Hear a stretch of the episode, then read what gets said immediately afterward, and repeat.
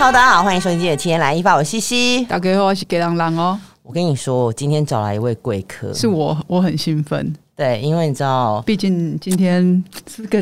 这我们求职是不是要要找他？他他自己已经给我先笑出来了啦，因为他就请他来，然后跟他说我们要求职，这样好吗？原来这是个圈套，这个目的性太强了，真的真的。没有啊，我其实跟这位嘉宾认识了蛮蛮多年的，从小认识嘛。对对。然后呢，今天请他来上节目，而且他现在已经是 MOMO 电视台的总经理了，是高层，而且他身份很多。我们在做功课的时候发现，哇。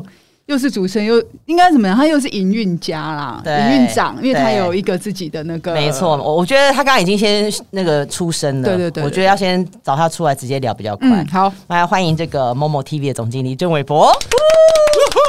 我们要求职，我要自己自己控，然后按那个罐头掌声吗？哦，我们这里有啦，因为那个还是我事后再我们的我们的老朋友老黄会习惯自控这样子，所以会会有那种强迫症。大家好，各位听众朋友，大家好，我是郑伟博。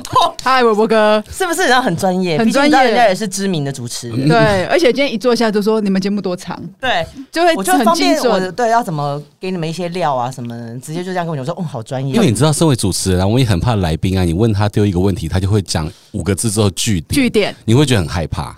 我很怕这种的，对，但往往有一些人就是那种有华美的外表啊，但是就会遇到这种状况。口才，对对对对对对，贫瘠的口才，贫瘠的口才，对。所以我们今天不用担心这件事，没有关系，就是我觉得。我尽量让你们两个觉得有点 relax 跟轻松的感觉，安然的度过。已经有了，你现在已经 OK 了，那你先自己讲好了。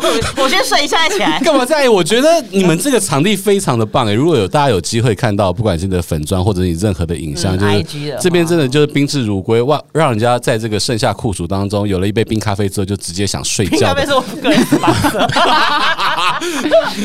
因为我们今天我们的环录音环境的确真的蛮好的啦。对，我刚刚差点想要学那个日本的 Golano Sponsor 啊，那个西西。咖啡，基隆人咖啡，对，真的，你知道，其实这次那个访纲是基隆人你的嘛？啊，真的吗？他跟我说你是娱乐世家出身，我心想说，嗯，我知道你当过童星，但是娱乐世家这件事情哦，你想说还有人一山比一山高，你爸已经非常厉害了，怎么可以赢过我星二代？对对，对，因为我今天还特地问阿纪说，你知道我我哥他是那个。呃，背景很很不错，背景很雄厚，家道中落，所以你家是娱乐世家，嗯，是爸爸在三代做电影。哦，对，就是你根本就电影魂啊！就是从外公开始，你现在看的是说我有多多少时间可以讲这一段？没有没有没有，刚好有人刚刚传讯息给我，我就刚好看一下分心的啦，我们只 剩分心了。Apple Watch 就是会这样，Apple Watch 就是有这种功能，就让大家在做事的时候，同时不用拿起手机就可以删到看到讯息。然后就人家就会觉得说你是在赶时间，我说真的没有。Apple 的公关是有对我们比较好吗？又没有 sponsor，刚才干嘛给他二十秒？哎，有二十秒，好，可以。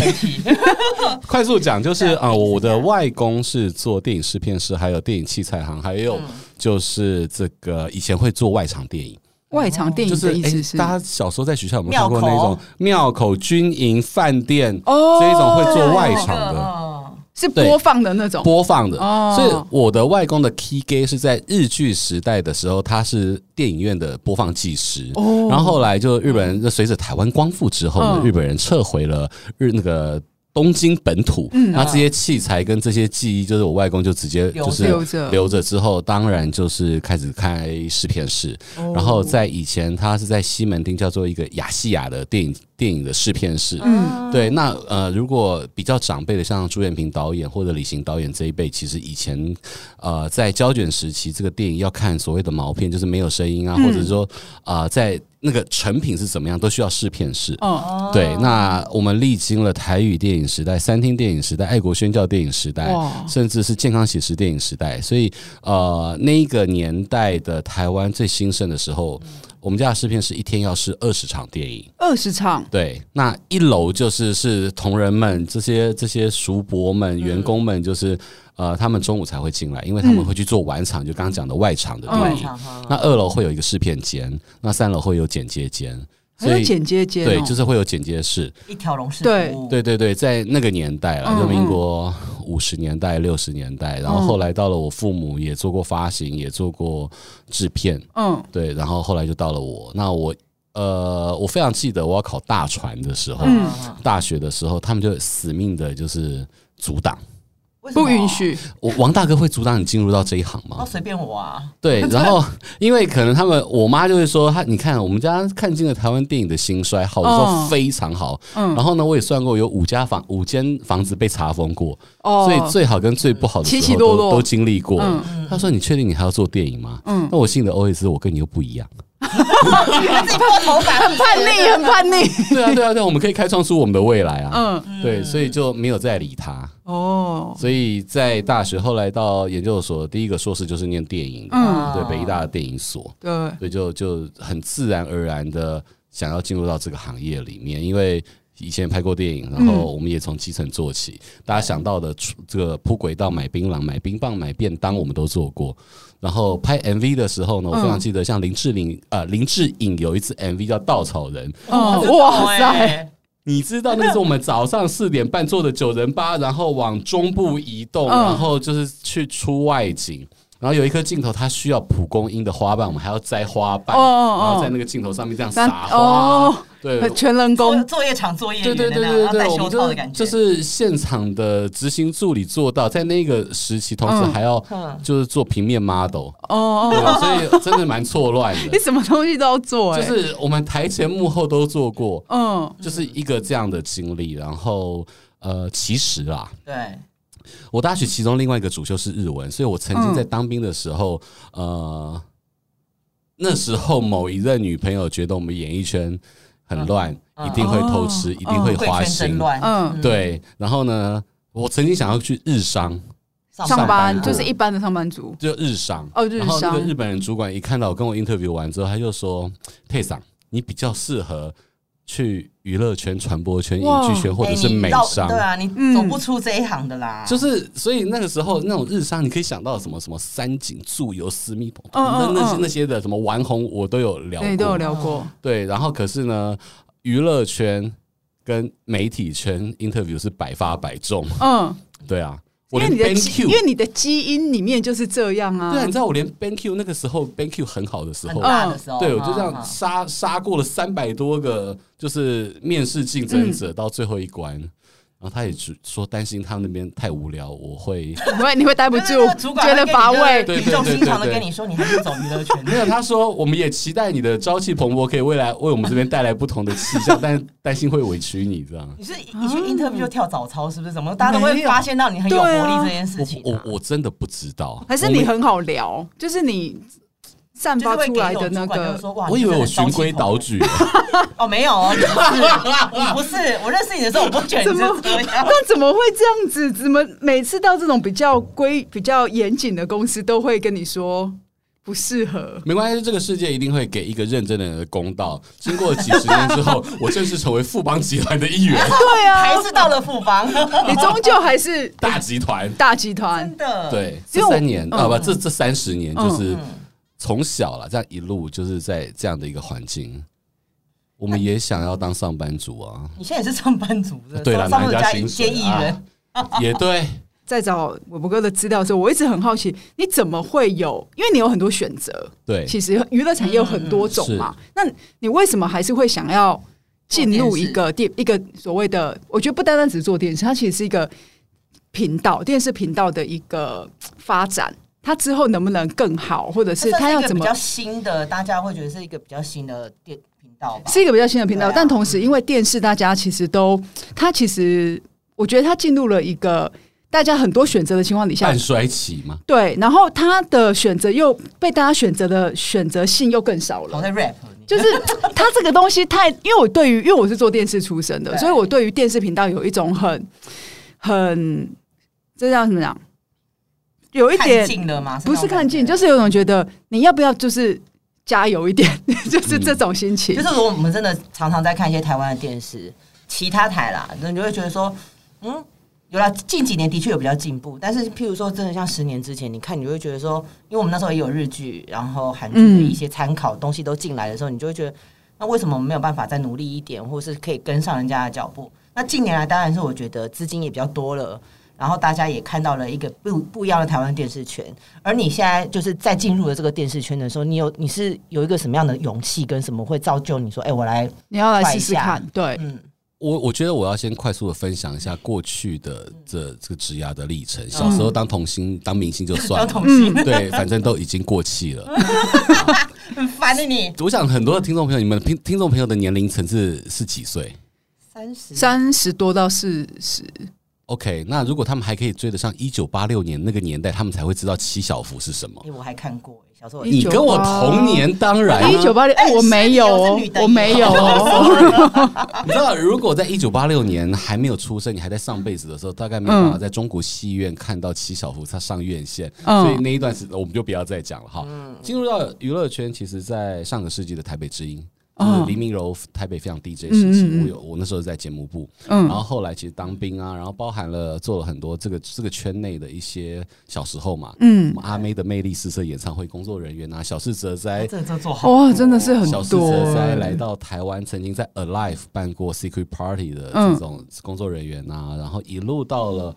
这个苹果日报开报，嗯，然后开报完了之后，不管是在 TVBS，然后在新浪，后来在微博，然后进入到了直播，嗯，不管是这个 Life Me 或者是浪 Life，后来在浪 Life 当了 CEO，对，所以说从传统媒体、娱乐产业、内容产业、影视产业到。新媒体到很新的，后来风口浪尖的直播平台，对，我觉得这是一个历程。嗯，所以我们看见了传统是怎么样在内容上面的要求，嗯，我也看到了互联网在速度上面小步快跑的这样的一个精神的转变。是，那你刚刚问说为什么会想要再去做一个电视台？对，其实 Momo TV 它的名字里面有 TV，嗯，可是我跟所有的 partner 跟还有。这个礼拜主管会议，还有跟我的同仁都讲说，我们不只是 TV，嗯，它是其中一个平台，是在传统的有线电视频道，嗯，可是我们做的内容，它应该要分发到 Podcast，是。分发到 OTT，分发到 YT，甚至未来随着大家年轻同仁的加入，你可以变成短视频，可以是抖音，嗯，所以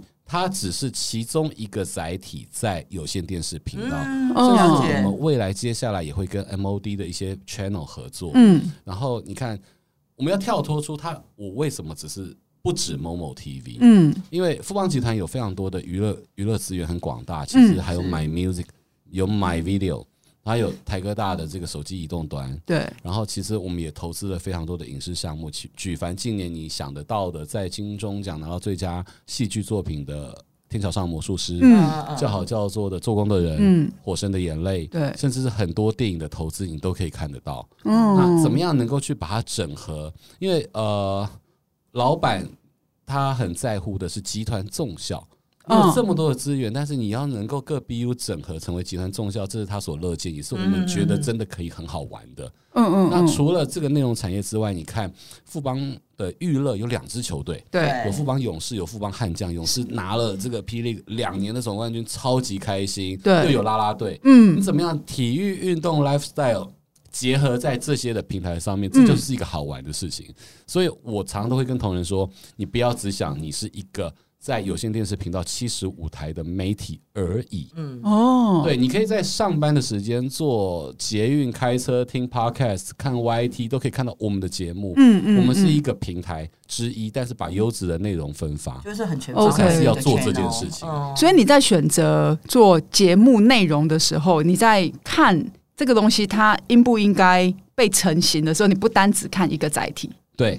你必须让这个东西，它在每一个载体都可以有不同的效益。对，那你最在意的是什么？没有，因为你看哦，啊、呃，你们两位都是很资深的电视工作者，现在这个年代只卖广告、看收视率、CPRP，死定了。没错，超时啊！对，超时。你要讲说很滴眼泪，是不是？所以你要怎么？所以这件事情哦，我觉得要扼杀台湾的有线电视频道有超多的凶手。没错，NCC 也是其中一个之一，真的大凶手。对，然后呢，呃，还有就是有线电视的这些就是 linear channel，可是现在大家的观影习惯已经不一样，嗯，不是坐在客厅而已，是对，所以你要去思考说，你这样的一个内容在。怎么样的去分发在不同的使用场景上面？嗯，我把电视台当做互联网产品在经营，而不是传统的电视。那你们刚刚讲到说，大家都会感慨，其实做做电视的都很怀念以前美好的光景。嗯，可是管理层有没有与时俱进？这件事情非常重要。嗯，我不要去讲谁，可是你去想那些一线的电视台有多少总经理，二十年前、三十年前、十年前都是他们，到现在还是他们。真的，我脑海中已经真的是笑笑出来我就是就是，我非常感激的是，我的领导们，他们愿意让我们可以放手去做。嗯，但是很多的，就是这个怎么讲？这个位置就是就是这样。那你如果你的领导跟你的一级主管不跟着 mindset 转变，你怎么去期望你整个同仁、整个组织跟你的内容会转变？就会动不起来啊。对，但会不会也有可能是出现一个情况是，他们的资源没有那么多，或者资源可能很明确，就是他就没有那么有钱，可以做那么多事情。因为你的背后是一个，但我现在是个超级没有钱的电视台哦。哦，那别人还有钱吗？其实其他台还还是可能有钱哦，还是有。对，你你只是有一个有很多资源的集团下面的其中一个平台，嗯，不一定会被分到很被被分配到最多的预算，对，但你要去做最有限的预算，做最大的整合，是。这个很难。大的工程哦。对，那你的，所以我刚刚才会问嘛，因为你的预算不见得比别人多，那你要怎么让这个？因为我对 MOMO TV 的。的那个印象是非常好的，因为它有很多优质的节目。谢谢你。因为像我会看那个 大鱼食堂吗？对，端哥的，对端哥，我只要一一转到我就会看。也许入围金钟奖最佳主持人、最佳生活风格类。那你一看了之后，你就会定下来。我一定会定下来，我不会，我不会转了，而且我一定会看完。对，就是它有很多很优优质，但是大家可能哎想说，嗯，这是什么？不见得会知道的节目会在那个频道产生，所以我才会说嘛，在这样子的情况底下，你怎么选择？节目在你在你的频道里面，我现在跟大家分享，现在 MOMO TV 它已经完全定频在七十五嘛。对，那七十五它前面有 Eleven，有未来，有体育台，对，然后后面有综合台，有日本台。那所以其实 MOMO TV 它在这样的一个运动区块当中，但它是一个综合台的概念。嗯，它有五十到六十 percent 是运动赛事，是因为我们就是有两支球队。对，对，我们所以我们就会有 P League，嗯，我们有悍将全主场，对，我们有统一师一半的主场。那除了这个领头羊的这个一级赛事，当然它非常贵之外，嗯，我们也会跟其他的。呃，不管是大专排球联赛啊，哦、或这些其他的赛事一起合作，所以它到五十六十 percent 是因应这一个有线电视频道的区段有运动。跟自己本身集团资源之外，嗯、其他就是优质的。我觉得，呃，蔡明忠董事长跟蔡玲小姐他们很在乎 quality，我觉得这是我们很幸福的一点。嗯、所以我不用去做一些很奇怪的新三色，追求点击率，但是我还是同时被要求财务的 的优化。嗯，可是我们有端哥是董事长，有大云食堂，然后我也非常感激的是艾英姐跟大董，让我可以做 Talk 一杯。哦哦哦，因为我主持那个 Talk 一杯，它应该是台湾当代影视音产业唯一一个可以。以专业说话好好讨论的节目，嗯，对，我们不需要去讨论人家的绯闻，但是我们还是可以邀请到演员、主创背后的这种所谓的剪剪接指导、美术指导这种 direct 等级的人来谈我们看到热门的作品。对，因为这个节目很，我看的时候，嗯，因为你们同时有上 YT 嘛，对，我在看的时候，其实会停下来，会想知道这些人，尤其是有一些幕后的技术人员，你会想要知道他们是怎么在这一个作品里面。担任担任这个角色，但却把东西做到最好。嗯，而且他们有点，我觉得我哥有个很厉害的地方，他是可以用很简单的问题，然后勾出很深的答案。我觉得这个灵媒的概念吗？是灵吗？还是还是导体？你自己怎么转换？因为其实身份很多嘛，你又是总经理又是主持人，对啊。会当主持人，当年呃，当年这节目已经三年了，当年完全是为了省成本的关系。嗯嗯，很明确，掬了一把眼泪，笑出声。但其实我觉得，如果你有一个这个机会，但是你又这么热爱这个产业，嗯，然后你在学术上面跟实务上面都有这样的一个可以好，就如你所说的深入简出，让大家更认识这个产业，我们为什么不应该做这个事情呢？对，而且感谢老板跟老板娘愿意。支持让我们做这个事情。对，那当然我们也是努力在省钱，努力要赚钱。但是至少它发生了。嗯、那这个频道除了像端哥的节目、我的节目之外，其实我们因为我之前在让 Life 担任 CEO 的时候，我发现啦啦队经济这件事情是现在现在可以已经证明到了他，他起来了嘛？是年轻人喜欢的嘛。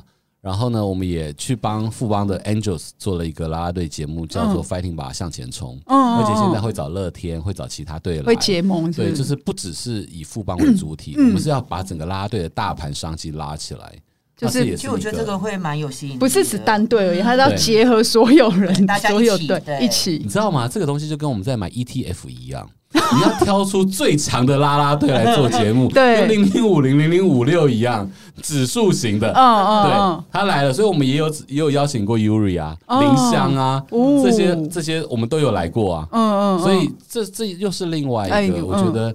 我们要做节目哈，我们一定要摒摒除掉优质的一定有，可是以前我们小时候做节目是我们是精英思维，然后长辈是精英思维，我们做好优质什么内容，你受众就是听就好。可是我们现在是要站在 user 端，我刚刚讲过就是互联网思维，是。观众思维。那怎么样是他们有兴趣的，他们想看的，对，但是我们又可以维持我们的 quality，嗯嗯嗯。那你要很清楚知道这个频道跟你要做的内容的，我常常在讲就是 targeting 跟 positioning，你在位置位置市场位置是什么？嗯，你的目标群众定位是什么嘛？对，你要为何而战，为谁而战？嗯，你才会去精精准，因为现在不是一个百货公司的年代，是。分众的市场。对，我们要知道我们要对的是是是谁。对，然后我们也透过了很多的数据，不管是 Nielsen 也好，不管是 YT 的数据也好，你会知道哪些内容是有效的，嗯，然后才去去思考扩大影响力。然后呢，还要找很多异业结合，嗯，然后找我们把自己当成平台，不是一个甲方。以前电视台都会被认为是甲方，甲方对，有一种但我很大，对，但我们现在是做一个平台，是我也找了非常多的圈内好朋友，嗯，然后呃，像 YouTuber 自己本身有很好的内容，我举个例子，呃，最近有一个节目叫五四三南方基地，它是呃。以前 B A D 的 Danny 王丹妮主持的，他本来在 Y T 上面，对，它里面的内容非常优质，不管是有这个体育明星、艺人朋友，或者是因为他他家是秀传医院，可以带来很多这个医疗的讯息，很全面呢。他把 Y T 这个那，我就跟他聊完之后，就说你剪成破口，嗯，我让你上电视，我们扩大它的效益，然后最后达成 Win Win，嗯，对这件事情我们也做到了，而且我们开始去做不同的这个内容，所以我们把自己当平台。让大家都开心，只要有好的作品，对合作这件事情一定不是谁吃谁豆腐，嗯嗯，一定是要创造双双赢局面了，对对对，所以你要摒弃掉过去的大甲方思想，嗯，对啊。那你还是一个会注重数字的人嘛？因为你刚刚讲了很多，可是你现在大的集团应该这个还是会是一个，他他还是他变，他不是绝对的，他是参考值而已。我热爱。内容人出身的精神，嗯，但是我有些时候会被誉为是我很会看数字的人，嗯，在某些会议上面，但是看数字这件事情是我后来去念了 EMBA，台大 EMBA 去把我们那是一个换脑的过程，嗯，对你怎么样会对数字有敏感度，不管是财报，不管是在商管管理上面，跟商商业上面，嗯嗯嗯，对，所以我绝对数字，而且我的老板是。这么成功的企业家，是他也会跟你谈数字，哦，可是你要怎么样？怎么样在数字跟内容的均衡上面去达到一个平衡？这是我们要努力跟我们现在已经在做的事情。很难，欸，我觉得对我来说好难哦。但刚刚韦伯哥讲到一个，就是它是一个平台，他他没有把他的频道当成传统传统电视台这样，所以也因为这样，所以你今年跟的那个全明星运动会，嗯。第四季进入到你的平平台里面，你觉得如何？你会你会期待有什么吗？因为其实它还是有很多主所谓的主频嘛。那你又说实在，又频道又是在七十五，定频在七十五，大家为你觉得大家会为了什么而去？好，这这是呃，因为我们会知道 MOMO TV 是一个新的频道，是它一定不可能在这个时候就跟三立台是在同一个战线，嗯，那不然人家。人家我几十年，对不对？我们很诚实的去面对这些。可是你怎么样在你的 niche、你的这一个分众市场当中能够跳出来？第一个，呃，这一个频道它就是运动，是，然后娱乐。全明星运动会不就是运动跟娱乐吗？对，没错。所以那个 TA 是对的。对的。所以这件事情是在他在第二季、第三季的时候，我就想要合作了。然后我也跟王珍妮聊过。那当然那时候是因为有些时程跟这个就是合约要走的这个各种安排，可能我先播了全明星观察中哦，我也播了两季，但是终究在第四季的全明星运动会，我们得以实现这件事情，是我觉得哎。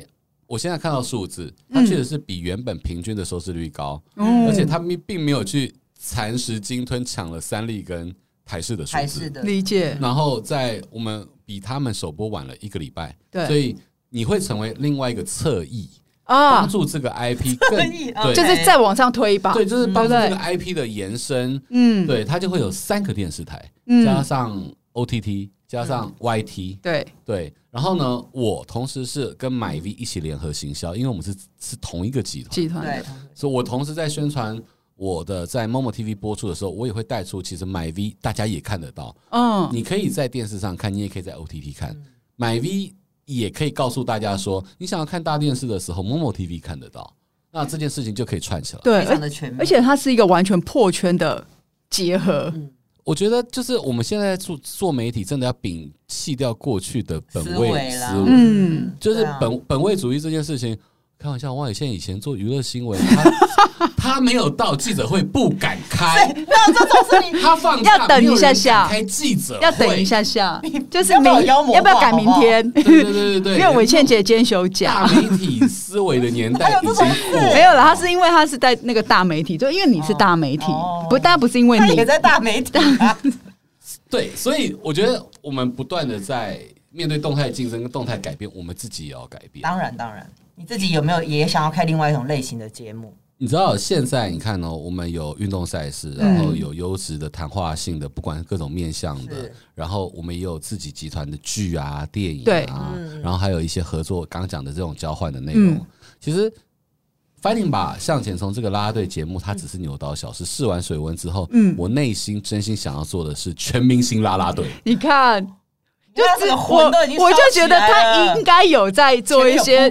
对，我觉得这个事情是小步快跑，你没有办法一次丢很多钱，对对对，先去测试，对对。然后你做了这个节目之后，你我告诉你，其实这些啦啦队现在的各方邀约跟商业价码不断水涨船高，没错没错。对，怎么样把这一个这一个经济再往上拉？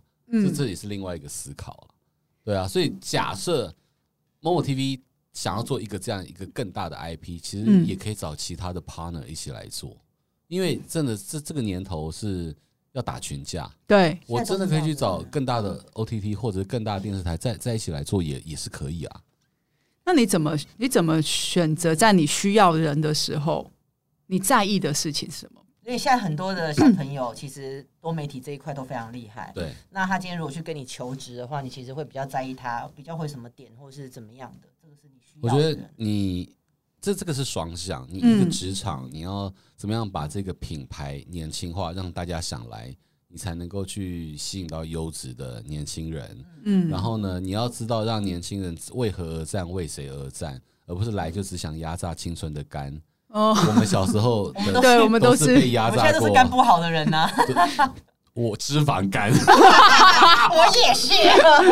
那个是怪自己吃太好，那就是第一个要，我觉得我们已经变成哥哥姐姐了。嗯、你要让大家知道为何而战，为谁而战。来到这边除了赚薪水之外，能够带给彼此什么？什么？你可以获得什么？对，我觉得这是成就感。当大家长大之后，你的责任，嗯，不是只有压榨别人。对。那再来就是你这个品牌怎么样去吸引大家？你营造什么样好的工作环境？嗯。对，有一个职涯的发展，那这我觉得这个很重要。那我们想要找哪些人呢？其实举我举个例子，Momo TV，因为它有电视台，成为另外一种招募年轻人的原罪嘛。因为现在年轻人不想到传统电视台，他们哦，我想当 YouTuber。可是你挂了一个电视台，就会觉得嗯，我要去吗？他就说，我想当 YouTuber 就好，我想接案就好，我想录 Podcast，Podcast，我想自己拍自己的短视频。嗯，对。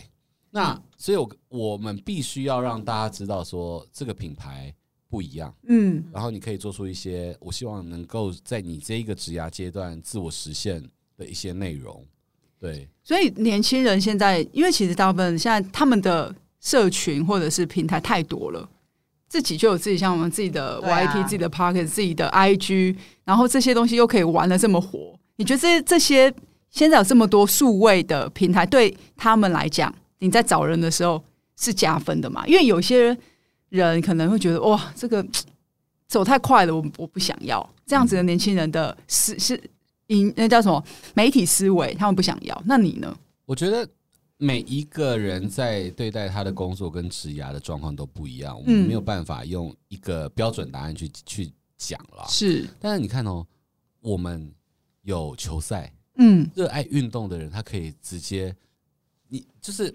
从我小时候也是看球的，嗯，你没有想象过有一天你是可以在球场上面，你的工作跟你的热爱是就你以前爱的东西，你现在工作可以遇得到。对，就说这个工作我们常会经历到的是，因为你热爱这个工作，所以你可能会觉得累，但你不会觉得苦。嗯，对，所有的过程都会幻化成养分。对，对啊。那这些这些年轻人，他喜不喜欢运动，还是他喜欢哪一个内容的范畴？嗯，或者是今天骂我上电视了，这可能对某些人来讲还是一个意义指标，小小指标。对，因为你做你的内容上 YT，每个人都可以上传。对，可是电视它还是是一个有一个 standard，还有一个门槛，它还是有个门槛。那你说它就算是一个一个，我们把它比喻为恐龙好了。嗯，但是我都跟同仁讲说，我们要变成迅猛龙，不能只是那个吃草食，然后懒懒的那一个慢慢移动。No，我们要变成小蓝，侏罗纪公园里面的迅猛龙。嗯，对，因为我们你去看哦，其实 Momo TV 看我们的运动赛事转播。爽度很高，对，因为我们是四 K 的转播车去转播棒球，画质什么都看得很开心，那个爽度真的很厉害。我最近就是有点沉迷，对对对对。对。然后呢，就是我们在讲电视这件事情，其实它会成为所有的娱乐生活当中的一环。当然不是以前纯种的家庭客厅的娱乐中心，嗯，但是当你看看手机看小荧幕的时候，有些东西你要看大荧幕，对，那个爽度才会高。我们看电视也是，还是觉得啊，去看大荧幕比较好。我我还是这样，就会觉得是啊，我是老了吗？跟你一样，我与你同在。对，还 是因为有一些东西的确是真的需要，就像有一些电影的时候，你也不看手机，也觉得很奇怪。对啊，就像有一些电影，就是真的要进电影院。所以嘛，你讲到一个非常好的例子，为什么今年台湾的戏院因为 Top Gun 阿汤哥跟恐龙再次复苏？对，没错。你就去想，阿汤哥开着这个战机，你用你的 iPhone，就算是 Max 也好。对，再怎么样跟 Titan 就是差很多嘛，跟 4DX 比就是不一样，就是不一样，没错。所以我觉得，呃，电视这件事情，你要去把它的品质跟内容做好，它还是可以做出一些区别。没错，嗯，对。但媒体这样子，平台又一一怎么讲，就是高高低低嘛，大家好像好像很多，但其实在很多的数位的媒体或者是所谓的网站，好了，也有很多。渐渐就没有了。对，譬如你前东家，你是说新浪台湾？对对对对，台湾对对对，你跟他出来。那个新浪台湾是我们的侧翼，侧翼总站，他就是常常会帮助我而已。但是这就是时代的眼泪啊！我还看到说八月的时候，他也发一个脸书在讲这个事情。因为之前就是有传闻嘛，因为他其实有点算是。一一出来消息就就是确，他没有太多，就是说观望中。对对对对对，裴洛西来台湾完全没有关系。人家会有那天就有问我说：“哎，这是因为阿嬷来了，你们就要关在吗？”我把阿嬷没有，他本来就要就要关了。那你你真的觉得他就是一个时代的眼泪？我觉得这个呃，你看哦，以前在两千年初期的时候，整个以华语市场来讲，四大门户是有网易、有搜狐、有新浪、有腾讯，后来。腾讯完全崛崛起，嗯，然后呢，他开始把其他的甩开，其他的就会有些变形，跟求生路。对，那新浪第一个在微博上面取得了先机，嗯，对，它成为了微博的代名词。对，但其实中间在二零一一二年的时候，曾经经历过微博大战。嗯，你知道那时候有凤凰有微博，搜狐有微博，各家各家都有微博，对，终于一统天下是新浪。但是，呃，一个伟大的航空母舰要转向，它会比飞弹快艇慢。嗯，对，然后当然就是后来经历了所谓的双尾一端，就是微博、微信跟今日头条移动端这个年代，对，再来到二零一六年就是直播元年，哇，那时候在整个大东华区有超过五百个直播平台，对，然后后来就是字节跳动的崛起，嗯嗯，你可以看到哇，有抖音，它前面就是今日头条，他们的 AI 跟演算法非常的厉害，对，不断的在改变啊，嗯，那你的组织你到底能不能够跟得上？跟得上这样，对，就像恐龙能不能够经历过当时的气候变迁？嗯嗯，对，能不能生存下来？陨石来的时候，你能不能活得下来？嗯，结果发现蟑螂活到现在，打不死，打不死，他打不死。所以我觉得我们在不管是上一些商管课的时候，就是组织的敏捷度很重要。嗯，对，但是要把组织敏捷化也没有那么容易。对啊，你能不能 top down 下来？然后你的同仁们愿不愿意跟着跟着一起？因为我觉得你不改变你就等死。嗯嗯，对啊。就是等陨石打下来。想当年，对不对？苹果在二零零三年到 二零零八年的时候，对啊，而且它数字都很准啊。因为我是用我的生命经历过这一切，刻在他的心上了。对，就是我是开报的啊，嗯，然后一路到他，我最后一个在苹果日报的报道，嗯，就是李安的《色戒》拿到威尼斯影展最佳影片金狮奖，我在威尼斯现场，嗯，然后报完了那一场那个报道，然后晚上还有庆功宴。我就记得那时候张震拿着香槟王，然后跟着李安这样这样，然后我们这样搞到天亮。嗯，我们再回去再发了一篇那时候的 C One 的头条跟 C Two 的头条，他讲说怎么样他的电影公司从那个多伦多影展专机把他三阶段接回来，因为听到的消息啊，然后要接回来拿奖的这所有的过程，然后最后的那一个报道 Enter 送出去，我就正式离职 苹果日报。好戏剧化，drama 哎，对啊，嗯、所以所以好，我们要讲的是那个时候是台湾第一大报，对啊，但我们也经历过了，人家觉得你是八卦报，然后不知道，嗯、然后在路上、嗯、对，没有人公关不理你的年代，然后到了第一名，然后我就离开了，对，然后到现在的苹果跟以前也不一样，没错，一直在改变，一直在改变，嗯、你你不变，你不适应这个环境，你就是等死。你看那么多兴兴衰衰。从我们家开始，对对 对，也到整个媒体圈这样。那对，但这几年真的的确不得不讲，我觉得华语的节目或者是戏剧，真的是又有往上，又有往上走起来的感觉。你自己对于以后的接下来要怎么样继续往前往上，你有没有什么建议？这个有分哦，华语还有分，就是大陆那一边，然后香港已经快要死光了。然后台湾这边台剧开始崛起，对，你知道在二零零九零一零年的时候，金马奖好好玩，嗯，那个时候是两岸交流非常蓬勃的时候，对。然后我是把台湾的金马奖透过新浪，然后就是播送到全球十五亿华人，就有华人看得到的地方，大家都可以大看得到，然后大陆也看得到。那个时候。黄渤、李冰冰晚上来都来啊，很开心，啊、你知道吗？那时候还有访过，我还记得那个时候他得的时候，我还在旁边访他。黄渤，对，我还在。嗯，然后李冰冰他们都是在拿了金马奖之后镀金回到中国大陆，嗯、那个整个事业又更厉害，往上冲了。这样对啊，我非常记得那时候我我认识冰冰是她还没有得影后，嗯、所以就这样拿了，她是以风声拿到影后，嗯、对，然后。再再没两年，他就回来跟着李安一起当金马评审。嗯，那时候真的好好玩，因为你可以透过金马奖看到当年，呃，你原本认识的或者是你不知道的片，整个华语区都可以的片都看得到。对，然后这些影人大家一起交流，嗯，那个时候很很好玩。但是因为疫情跟政治，所以现在就就是断了。没错。那那当然，你回回过头来就看到大陆也随着习近平的这个一些政策。跟他们要去打一些歪风，嗯，还有主旋律，所以他的电影没有以前一二年、一三年、一四年那么好玩，那么多元了，嗯。然后呢，呃，互联网也是，嗯，也被也被整改，嗯。那香港好死掉了，很可惜，嗯，对，真的很可惜。那台湾呢？其实你知道，电影是高投资、高风险、高报酬的行业，但是其实剧是一个相对比较有把握的。嗯，那你看到的是，你你可以去思考。麻醉风暴，嗯，开始会有一些类型的戏剧出来了。嗯，麻醉风暴一、麻醉风暴二，我们娱乐的距离，做工的人，啪啪啪就开始起来了。对，它随着有线电视、无线电视加上 OTT，嗯，让这些剧，它可以在一个比较安全的财务控管范围之下，嗯，可以去拍。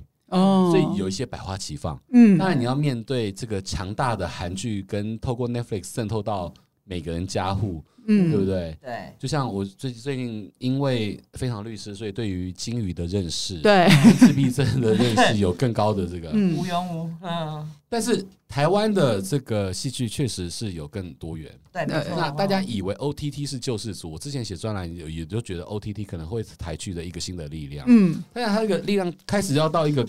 Peak 一个一个峰高峰的时候，嗯、你会遇到另外一个问题，太多项目出来了。哦，选择会变多吗？Netflix 它一年它会就是 original 给你最多钱的项目，嗯，不会超过五部五个项目。嗯嗯，它有选那，那其他多的那怎么办？你怎么办？嗯，你会遇到了以前的问题。嗯，对，这又是另外一个挑战。但至少我觉得我们现在的创作者有一些戏剧的人才，也是从电影流过来了。嗯，两边的交流会越来越好。哦，你像呃，我们《娱乐的距离》也好，导演林君阳，嗯，以前是拍电影的，对，《华灯初上》连奕琦以前拍电影。的，哦，做工的人郑芬芬以前拍电影的，嗯，可是大家可以去交流了，嗯，那你的这个戏剧就会越来越精致，跟越来越 premiere。哦，那这都是观众之福。那这个产业会就会不断的开始再去进化。嗯嗯嗯，对。节目呢？节目你怎么看？节目这件事情呢，其实你你会发现它又一阵一阵的。以前哇，这个综艺啊，然后飞哥、小燕姐、宪哥，然后现在你会发现一堆实境的开始了。嗯，那实实境秀、慢综艺，它当然也受到韩国韩综的影响。对，那它会走到什么程度？可是。我举个例子，我的好朋友王珍妮跟小汤的好看娱乐，嗯，他们确实最近的势头还蛮大、蛮强的。大对啊，对啊，来吧营业中啊，然后他们的节目都都是好的。运动会啊，对，它彰显了一个什么价值？你把内容做到好，嗯，他不想再去做单纯的那种五趴十趴毛利率的代工了，嗯，他要把 IP 做高最大化。你就可以从延伸周边的这些商品，去获得更好的价值。这也是一个我觉得现在应该要整合的新的趋势。新的趋势，对各个电视台制作单位要加油，好不好？不可以再 以以甲方最大的心情了。两位两位眼泪，没有，我们现在没有眼泪，因为我们等着给你求职啊。等一下，我们会有两份，之后我就会立刻拿履历表给你，就好好回去看一下，看看我们合不合适。真的没有，非常欢迎，真的就是大家来来想想，可以玩一些什么有趣的内容。没错没错，今天真的很开心，韦博可以来跟我们分享，分享很多。我觉得这个是真的是很专业的，就是一直在听他讲啊，我就这样一直看着，就想说哇。讲的哇很厉害，然后我就一直听，我觉得哇，对啊，这时间，而且我跟你讲，而且你时间抓的很精准，真的都在我们那个刚刚好，对。对。谢我伯哥今天来，对啊，我觉得很棒，而且我我有的我有听到很多我想要知道的事情，然后我觉得我们之后看看有没有一些什么合作啊，对啊对啊对啊，压力啊压力很大，不会不会不会，压力很大，我先走再见。我们还真的是打群架的年代，对啊，嗯。谢谢你来，谢谢韦伯来上节目，感谢。对，切来访，我们下次见喽，拜拜，拜拜。